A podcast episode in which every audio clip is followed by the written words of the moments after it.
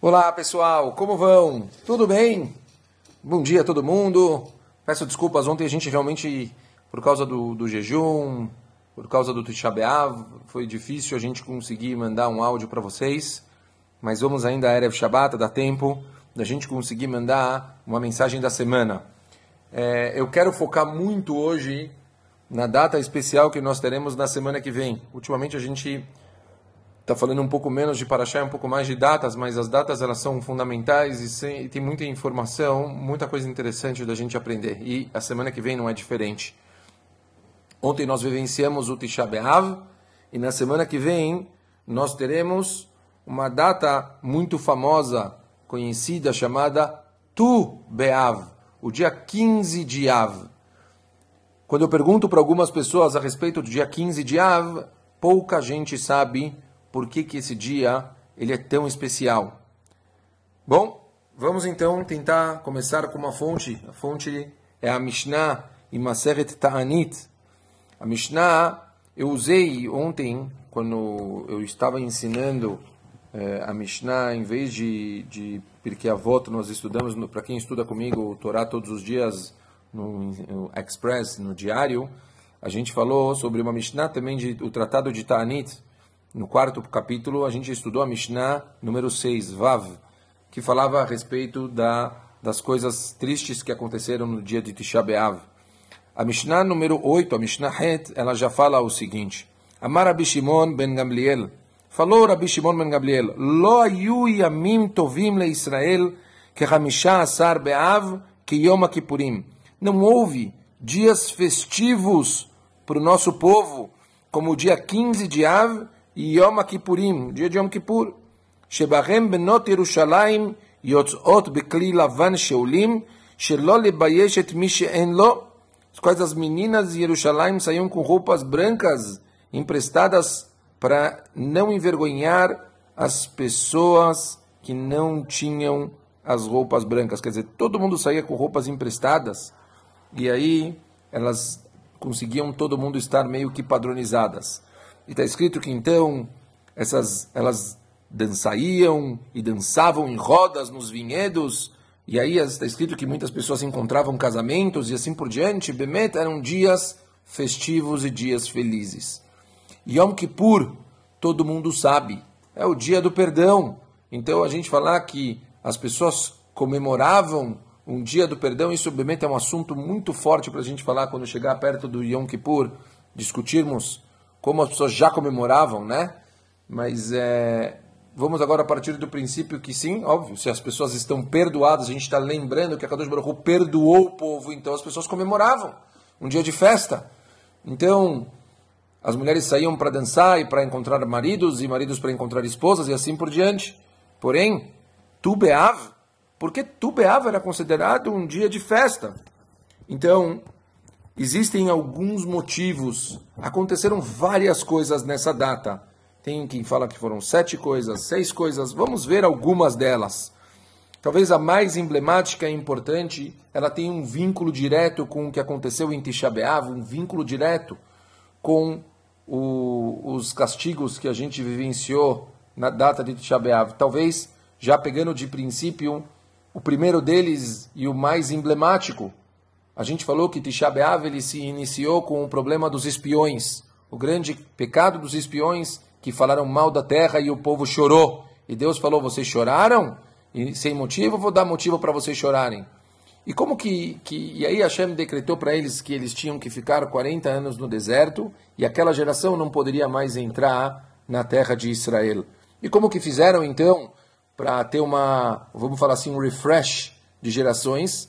Então conta que toda, todo ano, quando estava chegando, quer dizer, quando chegava na data de Tisha B'Av, na noite, todos as pessoas, todos os Eudim, eles cavavam como se fossem covas, cavavam buracos e deitavam e dormiam.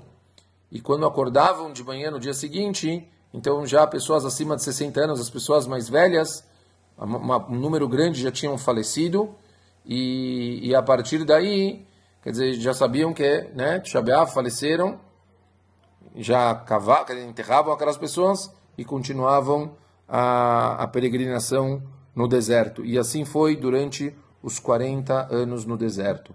Quando chegou o último ano, então eles é, deitaram e cavaram e fizeram a mesma coisa. E aí, de repente, na manhã de Shabeava, acordaram e nada. E de repente não, não, não, não tinha acontecido nada, não, não, não, tinha, não tinham é, morrido. Então, eles imaginaram naquele momento que eles tinham errado a data. Fala então que eles dormiram mais uma noite no buraco e também acordaram e todos estavam vivos, dormiram mais uma noite. E assim foi até a chegada do dia 15, quer dizer, do dia 9 até o dia 15. Quando chegou o dia 15, então eles entenderam que não foi um erro de contas, e sim que Hashem tinha perdoado o povo e que aquelas pessoas que estavam vivas eram as pessoas que iriam entrar em Eretz Israel. Então, portanto, ficou emblemático que naquele dia, o dia 15 de Av, se tornou o dia do perdão também. A Kadosh Baruch perdoou. Do mesmo jeito que a gente lembra que Yom Kippur, a Kadosh Baruch perdoou o povo pelo pecado do bezerro de ouro. Tu Beav foi uma data onde a gente lembra que a Kadosh Baruch Hu perdoou o povo pelo pecado dos espiões. Foi quando a geração do deserto sabia que elas podiam entrar na terra de Israel. Esse foi então o primeiro grande motivo o, o, o principal, o porquê que essas mulheres saíram para dançar. Outro motivo da saída delas, falam o Rahamim o seguinte: nessa data que Rahamim estabeleceram, que era permitido os, os membros de uma tribo casarem com os membros de outra tribo, porque na geração que entrou Yoshua na terra de Eretz Israel, uma mulher que ela tivesse herdado do pai dela uma, um período, uma parte de terras de Eretz Israel, ela não poderia se casar com alguém de outra tribo, para que a propriedade de uma tribo não passasse para outra tribo. Eles fizeram uma divisão entre as tribos. Então, ficou definido que não podiam se casar entre as tribos. E essa proibição, então, ela foi revogada por uns sábios no dia 15 de Av e deixaram então, ela acabou sendo permitida, quer dizer, obviamente não para a geração do deserto, vários, vários anos depois, eles acabaram permitindo as pessoas casarem nessas entre tribos. Uma outra coisa interessante que aconteceu foi que na época dos, no, no, dos juízes, no Sefer Shoftim, está escrito que por causa de um pecado da tribo de Benjamim com a concubina de Giv'ah, está escrito que esse foi um incidente muito complexo, aonde fez com que eles, eh, os foi uma, foi uma história bem complicada que gerou uma, uma guerra civil e, e por causa disso acabou tendo um problema entre a tribo de Benjamim e o resto da tribo, da, das tribos de Israel. Então, por causa de toda essa confusão, as tribos juraram que não dariam mais as filhas para casar com os membros das tribos de Benjamim. E, e, e, por causa disso, quer dizer, ocorreu então que por causa isso foi no meio da guerra, então acabou que na guerra faleceram todas as mulheres e, e, e os homens ficaram vivos e, não tinham com quem casar. Então, o Rahamim, no dia 15 de Av, eles acabaram de, liberando, quer dizer, mesmo que tinha feito um, é, um juramento que eles não podiam casar com a, as pessoas da tribo de Benjamim, eles estabeleceram que esse juramento era apenas para a primeira geração, mas as outras gerações elas poderiam sim ter casamento com os, as filhas e membros da tribo de Benjamim, e portanto isso também foi considerado uma alegria, já que liberaram para voltarem a casar com as tribos de Israel entre né, as tribos. Outra coisa de shalom, de paz interessante que aconteceu, não sei se vocês se lembram, mas logo depois que Shlomo Amelech faleceu, houve uma divisão entre eh, as tribos de Israel. Ficaram dez tribos para um lado, né? Isso está em Sefer Melachim. Os dez tribos ficaram para um lado, onde fizeram o reinado da Samaria, Shomron, e duas tribos acabaram ficando na terra de Israel, onde estava mais a parte de Jerusalém. E, e quando teve toda essa, essa Haluká, então Yerovam ben Nevat, ele foi, quem liderou essas dez tribos, e ele acabou então fazendo uma, uma guerra, uma Haluká, contra Rehavam, que era filho de Shlomo. E então, quer dizer, Rehavam ficou com a tribo de Udai e Benyamin, ficaram com ele, e, e acabaram os, as outras tribos indo atrás de Yerovam Benevat. E o que aconteceu? Eles colocaram, tipo, guardas que proibiam os Yehudim que estavam no, no reinado de Shomron para poderem ir nas três grandes festas que a gente chama de Shalosh Regalim, Pesach, Shavuot e Sukkot, onde todo mundo tinha que ir para o Beit HaMikdash, para levar sacrifícios, para fazer as mitzvot que tinham a ver com as festas, ele proibiu e vetou as pessoas, dizendo que ela só tinha, quer dizer, tinha, era só do pertencia do reinado de Yudá. Então, quem não era do reinado de Yudá não podia. Quer dizer, só se voltasse a fazer parte, certo?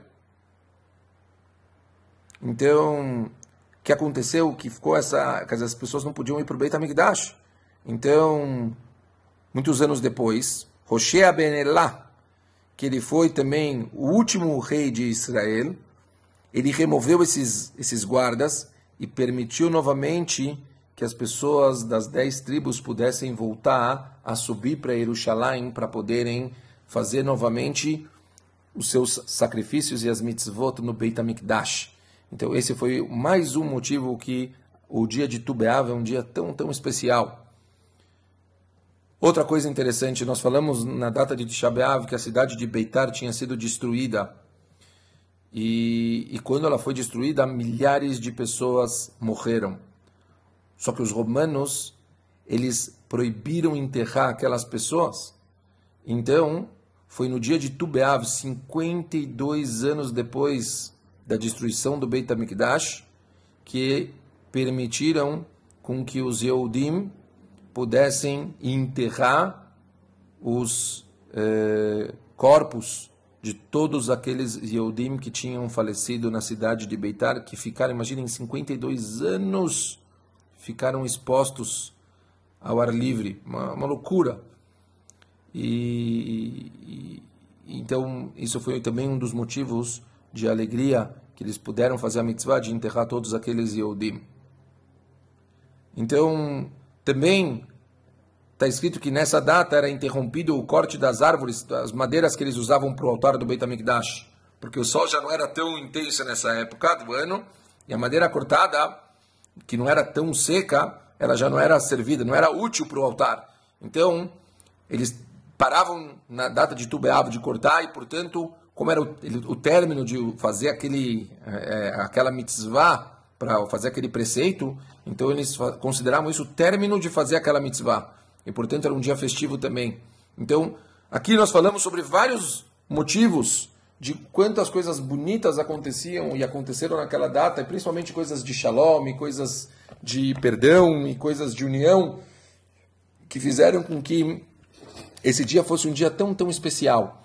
É, eu gostaria então de, de falar, uau, que, que, que, coisa. Quer dizer, a gente acabou de sair de uma data tão triste, uma data onde a gente falou tanto sobre é, a gente tentar repensar e mudar e, e, tentar focar em tentar melhorar o nosso relacionamento com as pessoas. Bom, agora a gente tem uma oportunidade. Olha só, imaginem, chegou a estar tá escrito na Mishnah que não tinham dias tão festivos e felizes para o nosso povo como esse dia, um dia que Kadosh Baruch perdoou o povo. E por que qual é a base desse perdão e qual é a base de toda essa luz desse dia? Shalom paz, as pessoas estarem de bem, as pessoas pararem com brigas, tribos poderem casar entre si, tribos poderem ser aceitas de volta, pessoas voltarem a poder ir para o Beit HaMikdash, um dia de alegria. O mundo foi feito para ter amor.